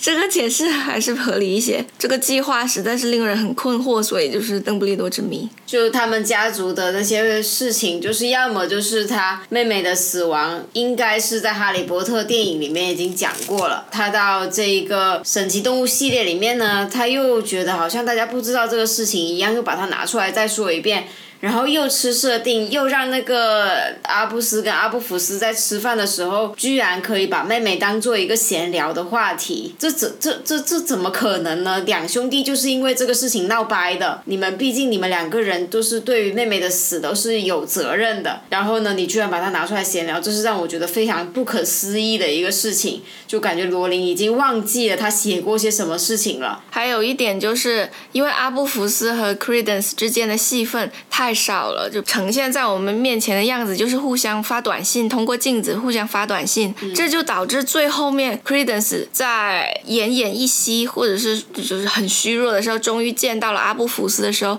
问他你有没有想念我，或者是说你有没有想过我？之类的东西。然后阿布福斯就回回复一个 always，那这个 always 就非常的没有重量，因为你们你你甚至就是你在这个之前根本不知道你有个小孩，他也不知道这个小孩是 Credence，那他哪里来的 always 呢？这个 always 是什么时候什么时候欧起的？是。哦了一个月，哦了两个月，这这能算 always 吗？而且就算你想说你对他的思念或者对他的重视、对他的爱有多浓，那你为什么之前不去找他呢？那你已经知道你有个小孩，你已经知道这个小孩是 Credence，而且你不是在一个被禁足或者被控制的状态，你是一个 free man，而且 Credence 那边呢，他也不是说被格林德沃软禁了之类的，那你们可以安排一个见面，或者你那么在乎他的。话，你完全可以去劫法场啊，或者是去直接冲到人家敌方阵营里面，就要这个小孩。你有做任何一些主动的去找回你这个小孩的呃事情吗？没有，你就每天的就是在家对着镜子，擦镜子。擦镜子，擦玻璃，对方给你发短信，然后你就回，有时候爱回不回的这样，然后你就说你 always，这谁信啊？这个这个情感就是太太轻浮了。然后又把我们斯内普的 always 又消费了一把。对，这个也是像刚刚那个有求必应屋的感觉，他就硬要说我要在这里安插一个情怀彩蛋，而且我要点出来点名让你们知道，然后让你们告诉你们在这里可以哭了。对，这。是这个东西就没有诚意。那我们就再讲一下 Queenie 跟雅各布这一对的关系。Queenie 她是从第二集的时候就已经表现出一种非常让人迷惑的这种人物的行为。她喜欢一个麻瓜，但是她投向了要灭杀麻瓜的那一边，就已经让人非常不能理解她到底在想什么。她也没有讲清楚她为什么要这么做，她的一个人物动机是什么。第三部的时候，我们可能会期。希望他把奎尼兹这个东西讲清楚，他可能 maybe 他是想去做卧底之类的，也没有，他是好像是真心实意的，就是投诚了，只不过他没有那么忠诚于格林德沃。Queenie 这个角色我也觉得写写的非常差，把他写成了一种挺像那种恋爱脑的一个女性角色，而且就是头脑也比较简单。他一开始见到雅各布呢，他就很喜欢雅各布，他们两个在第一集的时候还是蛮萌的一对官配。CP。但是到第二部的时候呢，他就很迷惑的给雅各布施了一个什么咒，跟爱情有关的一个咒，就是很奇怪的，呃，有点精神控制的那种咒，然后让雅各布就是一直喜欢他，想要跟他结婚这样子，这就很奇怪了。首先，雅各布就是真心实意的喜欢 Queenie，然后 Queenie 也喜欢雅各布，这两个人是很粗的双双向箭头嘛。那在这种毫无这个情变的可能性的状况下，你为什么还要给他施加这一种迷魂咒之类的这个东西呢？这就非常奇怪。而且到最后的话，嗯，就是像你说的那样，到最后那个煤气灶大会的时候，他突然间就是黑化了，就突然间叛变了。你是在场的唯一一个跟麻瓜正在交往的巫师，然后你为什么会觉得格林德沃就会让你跟麻瓜结婚呢？格林德沃就是讨厌麻瓜呀。如果我没有记错的话，第一部他们也是因为巫师可以跟麻瓜通婚，然后格林德沃才生气的说要去，就是至少有这么一个因素让他想要对麻瓜实施种族灭绝的。第一部里面好像是有这么提到过，所以我们就观众就会有一个疑惑嘛。这个疑惑就会推出一个猜测，就是他是不是不是真心的，他是想去卧底啊？对对，我们会有这样一个预预期嘛，不然没有办法解释他的行为，而且他是可以读心的吧？对，难道他当时读到的格林德沃是真心的？就是格林德沃太厉害了，就是那个二战演说把自己也给骗进去了，格林德沃自己也相信了，就是自己是怎样的一个大善人。然后，所以就被奎尼恼到了他这样子，然后奎尼就信了他的邪。我们可以说这一集的奎尼的表现呢？这一集也是没有任何，首先他没有什么功能性，嗯，他就算作为一个工具人，他也没有这种功能性，他就只是在那里。当一个测谎仪，它的功能性可能是跟那一条毫无作用的 Yusuf 的那条线搭上了，帮助了 Yusuf 成功进来卧底，但是 Yusuf 的卧底又没有用，那条线也没有用，所以呢，Queenie 也没有用，Queenie 就是全程就是没有在干什么，然后他就又突然又反水了，又回到了邓布利多的阵营里来了，嗯，毫无预警，他好像是看他看到了格林德沃杀小动物，格林德沃杀小动物这种。你需要亲眼看到你才能相信吗？你是个独行者哎，这这真的是百思不得其解。那就是像邓布利多最初爱上格林德沃那样子吧，所以他就是奎尼这条线就是是非常的差，写的非常的差。奎尼他可能就是他的线的，就是他有什么作用呢？就是要么就是跟 Yusuf 那边搭上，但是因为 Yusuf 那边没有用，所以他也没有用。要么呢，他就是跟雅各布那条线搭上，但是雅各布也没什么。用就是你可以完全把他们就删掉的，你可以像对待 Tina 或者对待 Nagini 那样子，直接把它删掉。Nagini 对啊，Nagini 也没有了。我其实 我之前就是非常期待 Credence 和 Nagini 的那条线的，他们两个的角色就是身后有很多谜团，我们想要去探索。但是这一集就 Credence 就整个边缘化，然后 Nagini 整个没有了，蒸发掉了。那你既然你对于你笔下的人物都这么随便，就是我想扔就。扔就不想不写就不写，但你为什么就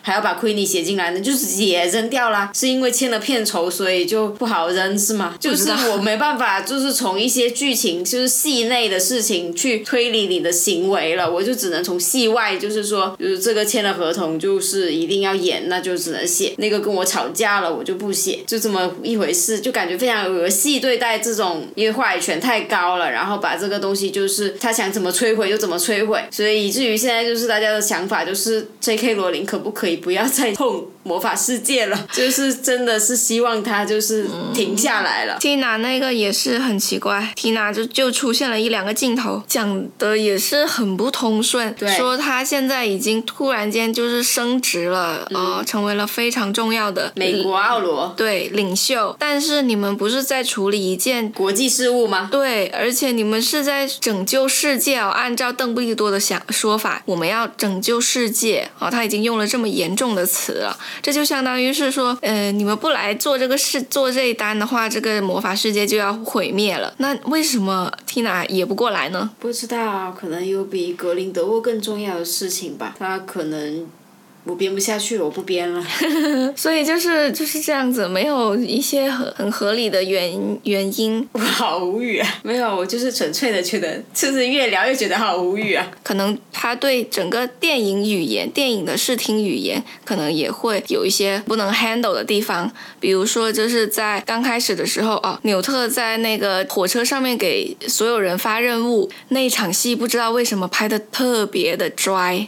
就是纽特他到前呃，他站到前面去给呃团队的每一个人发不一样的任务，每个人都会拿到自己的一个小道具，呃，这个东西呢，在魔法世界里面呢。如果你的镜头语言就是就是你你稍微想一些分镜啊，还有一些走位哦，这一场戏应该是可以拍出那一种呃目不暇接的感觉，就是发任务嘛，我我给这个人发什么，我给那个人发什么，然后就是一种呃一种琳琅满目或者是说应接不暇的一个感觉，但是他发的就非常的平，嗯，他就是我一个镜头给到纽特你，纽特你讲讲一堆话。然后我再再反打一个镜头给其他人，是一个中景，其他人都站在那里，嗯，然后呢，我就纽特纽特本身呢，他就有一点那个呃自己讲话的特点啊，就是他有一点有一点那种，他不会直视人去讲话嘛。他讲话会有一点害羞之类的，所以他讲话就会比较慢。他这个讲话又慢，然后发东西呢也慢，而且发东西呢没有一个景别上或者视觉上分镜上的一个变化，就会导致整场戏都非常的干。你有这个感觉完完全全在完成发东西的这个任务而已。就我们观众参与不进来，然后也不会觉得很有趣。就像是在布置作业一样，就是说这一场戏也不是说很灾难，但是说完全你就可以做得更好，你是有空间做得更好，嗯。而且纽特在前面就是刚刚要走到车厢前头去讲话的时候，然后邦体那边就是看到了纽特走到车厢前，然后大家没有反应，然后邦体就是说啊，哦对对对，我要往前走，然后他就往前走了，也没有什么用。就非常突然，没没有没有，就是说他做这个东西好像有应该 supposed to 有一些东西的，但是他没有，然后纽特也没有给这个反应，就是这场戏你就剪掉就可以了，你就完全没有必要出现这这一段非常奇怪的这个方体在这里。哦，就哦他要讲话了，我要往前就走。就就难道你只是想表达这个意思吗？就是他他的镜头切的不太符合我们对镜头的理解，或者是说对镜头的一个预期或者一个习惯。因为我们看电影嘛，就会对他的，因为电影是剪辑的艺术，我们会对他的剪辑有一定的理解。像是你刚刚说的那个，就我也我当时看的时候也有这种感觉，就是突然间纽特从人群里面突然自己走出来，走到最前面去。这个动作，这个镜头，我们是预期说他马上要开始讲话了，嗯，但是他没有讲话，然后又切到邦体，邦体突然间看到他上，看到他，呃，突然间就是向纽特的方向，好像要提供一些什么帮助，因为他可能知道纽特是会紧张，嗯所以我的预设是拍这个镜头，可能是说邦体会给他一些协助，或者是说。请大家安静一下，听纽特讲话，这样一个东西，或者是邓布利多要交代给其他人的那些东西，都放在邦体那里，因为邦体是个助理嘛。对，因为他给到这两个镜头，就会给人一种惯性的这样理解，但是也没有，呃，邦体就是只站起来，他也没有做任何事情。然后现在镜头又切回到了纽特，而，纽特又继续衔接着刚才那个镜头，开准备开始讲话，所以我们看起来就是会比较别扭。包括到下火车。下火车那些人就是大家就是四散的走了，自己该干嘛干嘛去了，也是非常的平，而且还感觉是蛮重复的。就来回的剪窗外跟窗内的这种东西，但是他就感觉是蛮重复、蛮冗余的。是。就两个多小时的电影，就在这种冗余的镜头跟冗余的故事情节里面浪费掉了。而且那一段戏呢，那一段给大家分配任务的戏，他没有给我们太多的信息，几乎是没有信息。这一段戏对我们观众来说，它的信息量是零。嗯。它只有一个唯一的一个信息就是。啊，没有人可以知道这个计划的全部，嗯嗯，所以呢，他就更加冗余了。这个东西我们看的有，对我们来说有什么意义吗？我们就知道，呃，邓布利多给他们发了很多小道具，嗯，但是是什么东西我们完全不知道，而且那个优瑟夫的那一趴呢，甚至没有跟他讲话，没有道具，他就是纽特 Q 到优瑟夫，然后优瑟夫说：“你不用跟我说了，我所有东西都准备好了。”嗯，那这对我们来说就非常的难进入，你知道吗？我们很想跟上你的步调，我们很想进入这个计划，我们很想进入你的叙事，我们很想进入这个魔法世界，但是你一次次的就。把我们拒之门外。如果你这个东西是为了不剧透到后面啊，你你你想要保留悬念，那么你就应该把这一个。不要拍的那么长，你就像我刚才说的那样子，用一种比较有趣的分镜，呃，给它串到一起，一个很短小的一个 part。我们知道他给所有人分配了任务，然后我们得到这种视觉上的呃呃一个乐趣就可以了，而不是把它做成一个这么长的片段，嗯，然后每个人就是在那边对话对话，但是呢，这些又不是解释性对话，不能从这个对话里面得到信息，嗯。所以这就是一个废戏嘛。这个让我想到了那个《哈利波特七》，魔法部长好像也是那个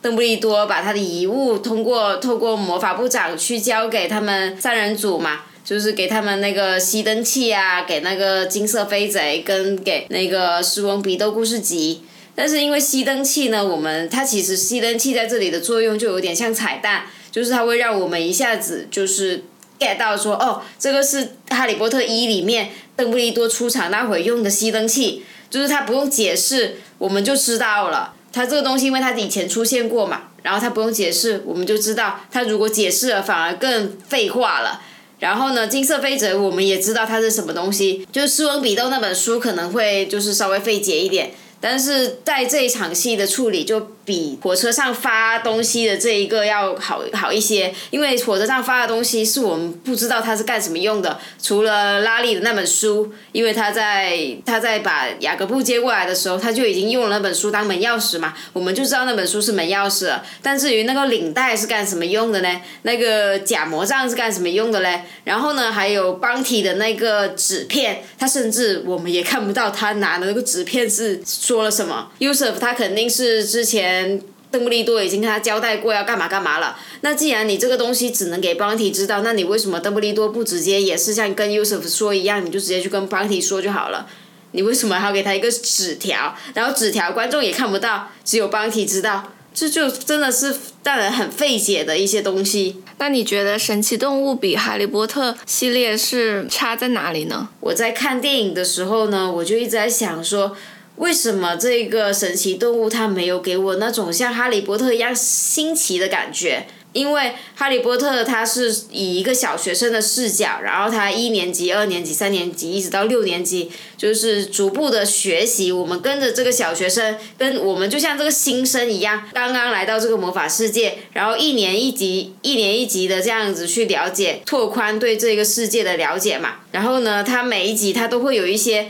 东西可以介绍给我们，他是真的有认真的在介绍给我们这些事情。比如说，呃，火焰杯这个火焰杯的这个比赛是什么什么样的，或者魁地奇的比赛这个规则又是什么什么样的，我们就会真的会了解到这个魔法世界嘛。但神奇动物可能是因为它的主角是成年人。已然了解这个魔法世界的这些生活的事细节了嘛？他可能没有办法，就是像小学生一样，就是去需要人给他带路啊、讲解啊这种事情的安排。所以呢，我们就在神奇动物这个系列里面，就除了神奇动物的部分之外，我们就很难再扩展。对于这一个魔法世界的了解了，因为纽特他是对神奇动物非常了解嘛，所以我们可以通过纽特对别人介绍神奇动物这个方式去了解神奇动物，这是唯一让我觉得这个魔法世界它还存在一些让我感到新鲜的地方。但除此之外呢，别的东西呢，它好像就是哦，你们就应该知道啊，你们这个选举你们就应该知道啊，你们就不需要我解释那么多的。这个这个蝎子是什么东西，你们应该应该知道的。还有包括就是他们也不念咒语了，你也不知道他们用的是什么咒语在互相的攻击。然后大部分时候呢，就是一个晕倒咒。其实我也不知道他是不是晕倒咒，反正就是从后面攻击一下，然后他这个人就晕倒了。特修斯也是这么被攻击，然后晕倒拖走了。纽特也是被人这样攻击晕倒拖走的，就摔倒的，就就非常的省时省力。但是他就是把这些东西都省略掉之后，你就会觉得他很不新鲜，就你也不知道他在用什么咒，他们就是就就就就就。感觉跟开枪好像是没有什么差别的，就是你呃你说的这个不念咒语，我当时也是看的时候也是觉得怎么会有一个巫师打斗这么拽？就是在最后布丹的时候，那个拉力和特修斯也在一起对抗那个格林德沃那一边的喽小喽啰嘛，那应该是唯一的一场比较长的，但也不是特别长，比较长一点的打斗戏，正面冲突的打斗戏，其他的都没有了，其他都是非常非常快就结束。了，但是那一场就是唯一的一场，他也是非常的随意，我们也不要求他有什么动作指导了，他就是咒语他也不念了，这就是不念咒语，然后你在那里咻咻咻的话，就实在是没什么观赏性。在这一场打斗里面，只有那个人被封印到墙里面，看起来就是哦有一点不一样，别的东西就是我打过去，我打一个咒过去你就倒了，或者你打一个咒我就倒了，没有什么变化，就除了那个人被封到墙里，说这个魔咒可能跟别的魔咒能够知道是不一样的。我们哪怕玩个手游，嗯，玩那个哈利波特的手游，我们都知道决斗的时候，你都知道有一些招数的组合嘛。你比如说，你先先丢个套索，然后你再炸个烟花过去，然后就 KO，就这种。你还有两个人，那你就是双排嘛。你这样打的话，还可以打出一种组合技的感觉。但是就没有这两个人，就是甚至还没有，甚至还没有像港片那种枪战一样。他枪战虽然都是打枪嘛，但是他会。通过镜头的转换，还有那个人物的一个走位，营造出一种特别激烈，或者或者是说特别有战术的一种呃场面，一个战斗场面。但是他现在这个有魔杖，你有那么多千变万化的咒语，但是最后给出来的是一个这样的一个打斗场面，就实在是令人就觉得很失望。这个东西你可以拍得更好看。你想想看，隔壁场的奇异博士都打成什么样了？他奇异博士他也不是说我非得念咒，但是每个。魔法它是有很多东西可以用的嘛，但是你这边就只是变成就就就就就就啊甩那个魔杖而已，就没有什么别的招式了。魔法这种东西就是非常天然的，呃，视觉奇观的一个东西，它是非常的，嗯，有先天优势的。去展示这种电影里面的视觉奇观，但是它这个《神奇动物三》这里面就完全没有使用，感觉就是把魔法用成了一种特别的普通、特别跟我们现实世界差不多的一些东西。它就是只有拉力好像把一堆水晶球这样掀了起来，然后让那个水晶球去攻击那些敌人。我就找不回我当初看《哈利波特一》的时候，他们在呃魔咒课上面学了一个漂浮咒，然后。呢？你接下来你去打那个，他们不是有一个叫什么怪来着，在这厕所里面攻击赫赫敏嘛？然后赫敏最后就是用那个咒，还是荣恩用那个咒，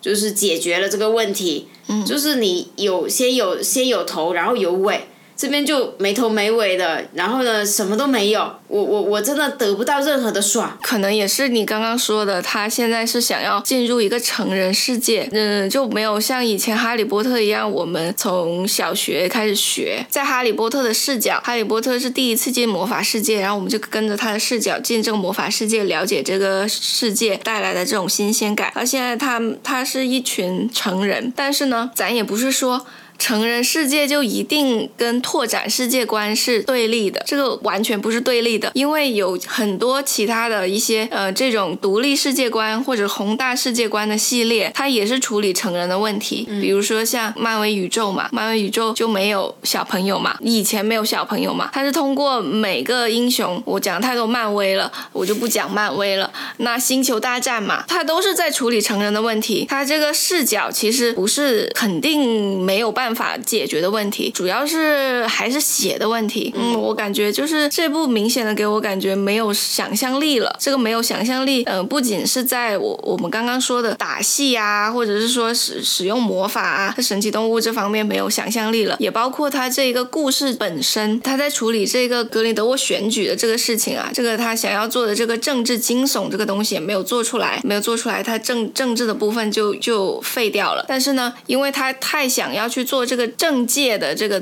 政界风云的这个东西，让我们觉得这个魔法世界变成了一个背景，他已经不去拓展这个魔法世界的世界观了，他也不去给你介绍一些新的物品、新的魔法物品、新的魔法动物之类的，好像只是一个披了魔法世界外衣的现实题材作品。这个现实题材我要加个双引号，因为它也没有很现实，它最最终也没有关照到我们的任何和现实社会问题。还是一个很架空的魔法世界的一个故事，但是呢，它里面出现的一些名流的聚会啊，呃，一些魔法部啊，什么东西都让人觉得就是跟现我们看的现实题材电影没什么两样。我们看一些《碟中谍》。或者我们看一些《谍影重重》啊这种片子，我们也会看到这种酒会上在酒会上，对你这个魔法世界的就魔法魔法这个世界的设定就变成一个背景了。我记得我以前看《哈利波特》呢，我们都是想怀着一种向往，因为我们不想在现实中做麻瓜了，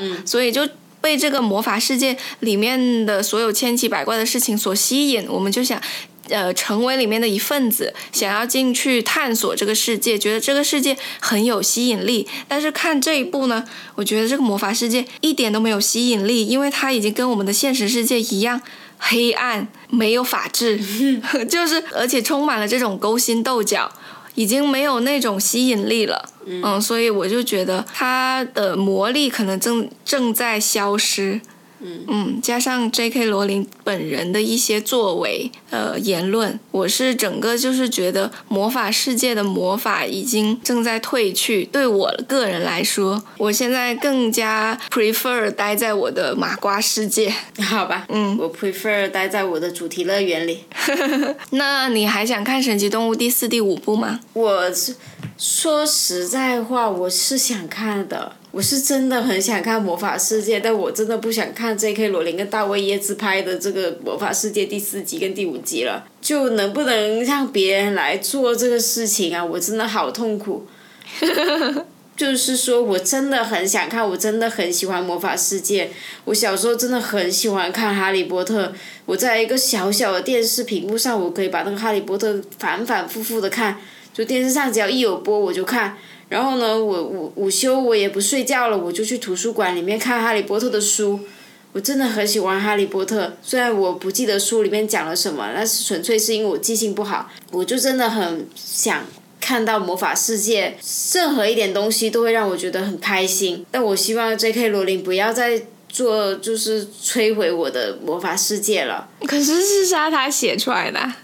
可是，这就是说，你看《魔戒》也可以写魔法世界啊，又不是说你 J.K. 罗琳才能写，只不过是你你把那个就是呃它的历史，比如说世界大战啊，或者说谁跟谁是什么好朋友，谁跟谁是好基友，谁跟谁是恋人这种东西你定下来，然后其他东西让别人去补就好了，只要别人不吃你的书就行了嘛，不吃你的设定就行了嘛，就是你怎么去编，比如说。你这个巫师世界大战，我们都知道它已经发生了，他是格呃邓布利多打败了格林德沃。至于他怎么打败的，这个东西不是说你只一定得 J.K. 罗琳写才能写写好吧，是吧？别人也可以写好魔法世界的，我相信。我非常感谢 J.K. 罗琳对魔法世界的这个突出的贡献，我非常感谢他创造了这么一个世界。但是就是如果你实在写不好的话，你可以把这个设定抛出来，然后让别人帮你填上去。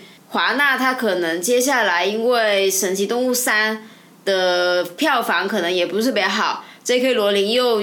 这个争议又比较大，就艾兹拉米勒这个人呢又惹了一些事情，然后他们也不打算再跟这个演员就是有合作了。就是然后呢，德普或者说格林德沃这个角选角也是换了三四三次了。然后呢，可能就是这个系列确实有很大的问题，然后华纳可能有有概率会抛弃这个系列，那你会觉得可惜吗？出的话，我肯定还是会看的呀，因为如果在现在砍掉的话，就没头没尾啊，就肯定得看完。就算你中间写烂了啊，你像一个五集的剧哦，你中间写烂了，你后面还是有机会挽回的。嗯嗯。搞不好就是下一步那个罗琳突然想起来拿给你了，又把它捞出来写，他挺喜欢这样的。